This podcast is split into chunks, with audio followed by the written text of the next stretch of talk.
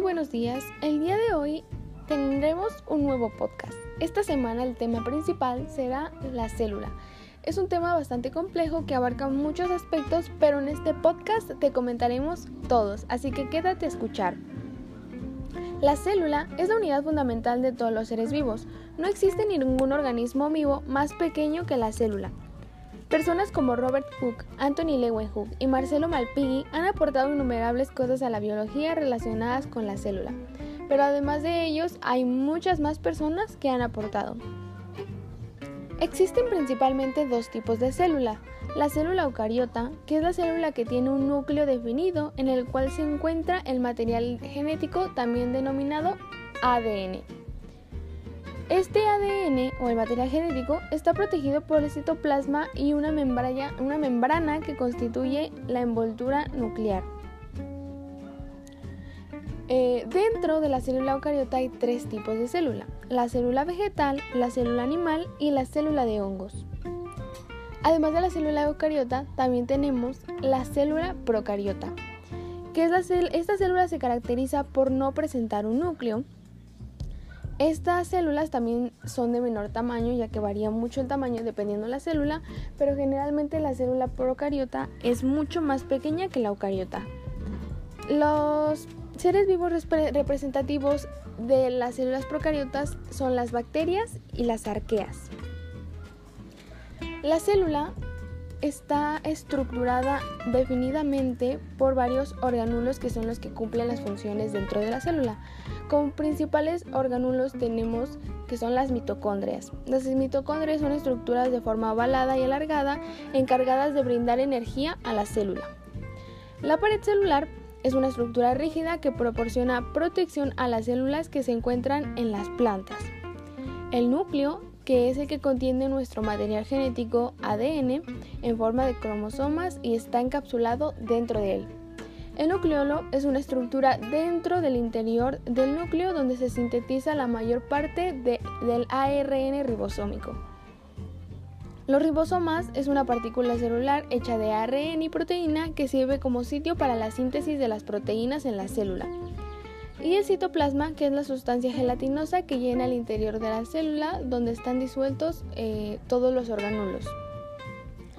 Además de estos principales eh, partes de la célula, tenemos más organulos que también cumplen más funciones, como lo es el aparato de Golgi, el retículo endoplasmático rugoso, el retículo endoplasmático liso, las vacuolas, el citoesqueleto, el lisosoma, los flagelos, los cloroplastos, la membrana plasmática, los cilios, el nucleoide, los plásmidos y la pili. Hablando ahora de las funciones, tenemos que la célula cumple diferentes funciones dependiendo que sea. Por ejemplo, en funciones de nutrición tenemos que son responsables de la obtención de los nutrientes para cumplir la eficiente formación de estructuras. Como función de relación tenemos que se desarrollan para conocer los estímulos que cada célula tiene y como función de reproducción tenemos que se realiza gracias a la división celular ocurrida en los organismos simples. Del tema de reproducción hablaremos más adelante. Además de estas funciones, tenemos funciones que son estructurales, secretoras, metabólicas, defensivas y funciones de control. Ahora hablaremos de lo que será la nutrición. La nutrición es el proceso biológico en el que los organismos animales y vegetales absorben los alimentos, los nutrientes necesarios para la vida. Hay dos tipos de nutrición. La nutrición autótrofa, que es donde los organismos producen su propio alimento sintetizando las sustancias esenciales que necesitan para su metabolismo. Y la nutrición heterótrofa, que es donde los seres necesitan de otros seres para vivir, es decir, que se alimentan con las sustancias orgánicas que son sintetizadas por otros organismos. Tenemos fases de la nutrición celular. La principal fase es la ingestión o captación, que es eh, los nutrientes líquidos y proteínas se introducen a la célula por medio de dos procesos, permeabilidad o endocitosis. la segunda fase es la permeabilidad, que son minúsculas moléculas que atraviesan la membrana plasmática y se introducen directamente en el citoplasma. La tercera parte es la endocitosis, que es cuando las células incorporan moléculas del exterior, eso se llama endocitosis, y el otro mecanismo para secretar moléculas al exterior llamado exocitosis. Existen dos formas principales de la endocitosis, la pinocitosis, que es la internalización de pequeñas macromoléculas y de fluidos extracelulares, y la fagocitosis, que es la ingestión de partículas grandes como microorganismos o dermis celular. La cuarta fase de la nutrición es el conjunto de procesos que hacen que los alimentos introducidos a una célula se transformen en sustancias utilizables por ella. Esta fase se llama digestión. La fase 5 es llamada metabolismo, que es una fase en la que las células procesan las moléculas de los nutrientes. Se rompen las moléculas complejas para producir energía y la célula utiliza esta para elaborar, elaborar otras moléculas complejas. Dentro del metabolismo hay dos fases, que es el catabolismo y el anabolismo. Y la última fase de la nutrición es la excreción, que es el proceso mediante el cual las, las, células expulsan a través de su membrana las sustancias que ya no les resultan útiles. Un proceso importante de la célula existen dos tipos de respiración, el proceso químico en el, que, en el que el oxígeno se usa para producir energía a partir de los carbohidratos, o sea, azúcares, se llama respiración aerobia. Y la respiración anaerobia es el proceso en el que se oxida la glucosa para obtener energía sin presencia del oxígeno. Como parte de la respiración anaerobia tenemos dos principales procesos muy importantes, pero son muy extensos. Uno de ellos es la glucólisis. La glucólisis la glucólisis es una ruta metabólica que sirve de paso inicial para el catabolismo de carbohidratos en los seres vivos que transforman una molécula de glucosa en dos de piruvato. Y ese es el producto final de la glucólisis, el piruvato.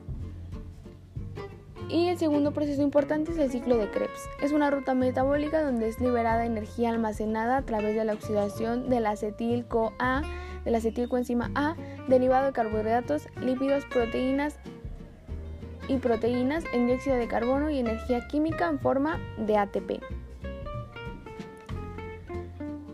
Otra parte fundamental de la célula es el transporte celular. El transporte celular es un proceso que requiere de energía generalmente en forma de fosfato de adenosín ATP.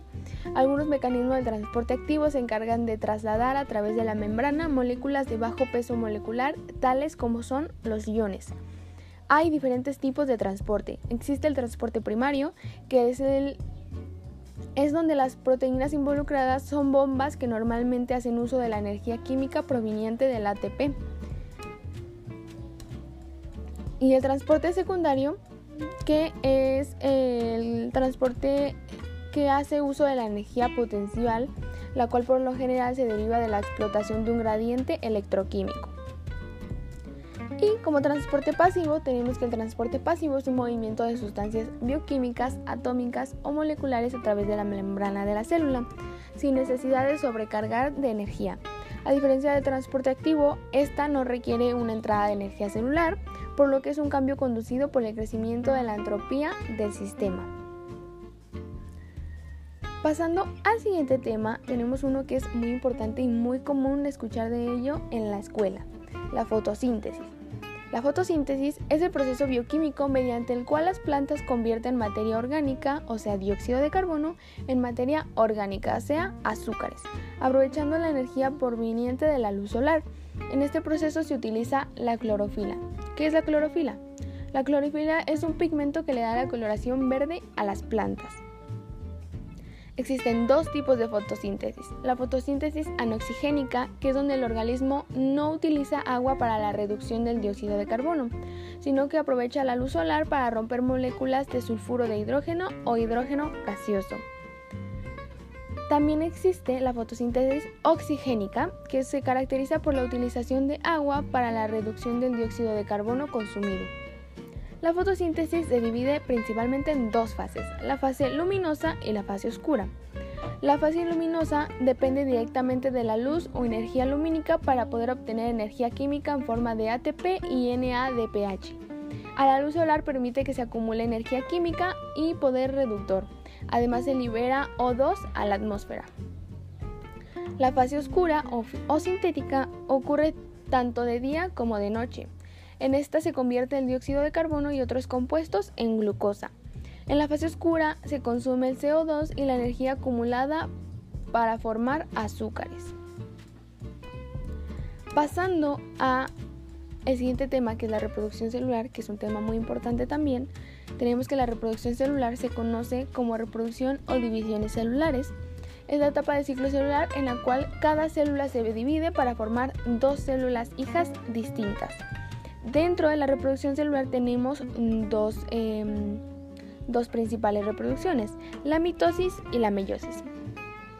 La mitosis es el proceso en el que la célula replica su material genético completamente empleando para ello un método de organización de los cromosomas en la región ecuatorial del núcleo celular, que luego procede a dividirse en dos generando dos gemelos idénticos.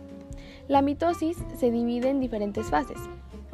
La primera fase de la mitosis es la interfase, que es donde la célula se prepara para el proceso de reproducción, duplicando su ADN y tomando medidas internas para todo este proceso.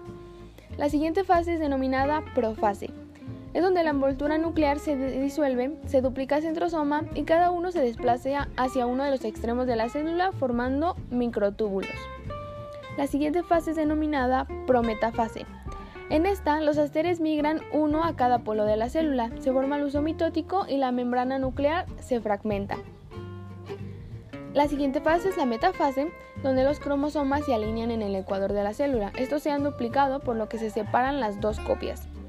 La siguiente fase es la anafase, donde los cromosomas idénticos se alejan gracias a los microtúbulos y cada cromosoma se parte en dos formando por una cromatida. La siguiente fase es denominada telofase. En esta se forman dos nuevas envolturas nucleares. Las cromatidas llegan a los polos y el uso mitótico se desarma. Los cromosomas además se condensan. Y la última fase de la reproducción celular en la, parte de la mitosis es la citoquinesis, que es donde la membrana plasmática es extrangula la célula y la divide literalmente en dos.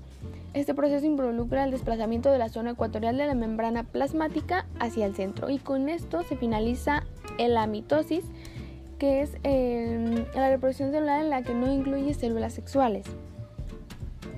Ahora hablando de la siguiente y ahora hablando del siguiente proceso de reproducción que es la meiosis, esta consta de dos divisiones celulares sucesivas sin interfaz entre ellas y reduce tanto el número de cromosomas como la cantidad de ADN a la mitad.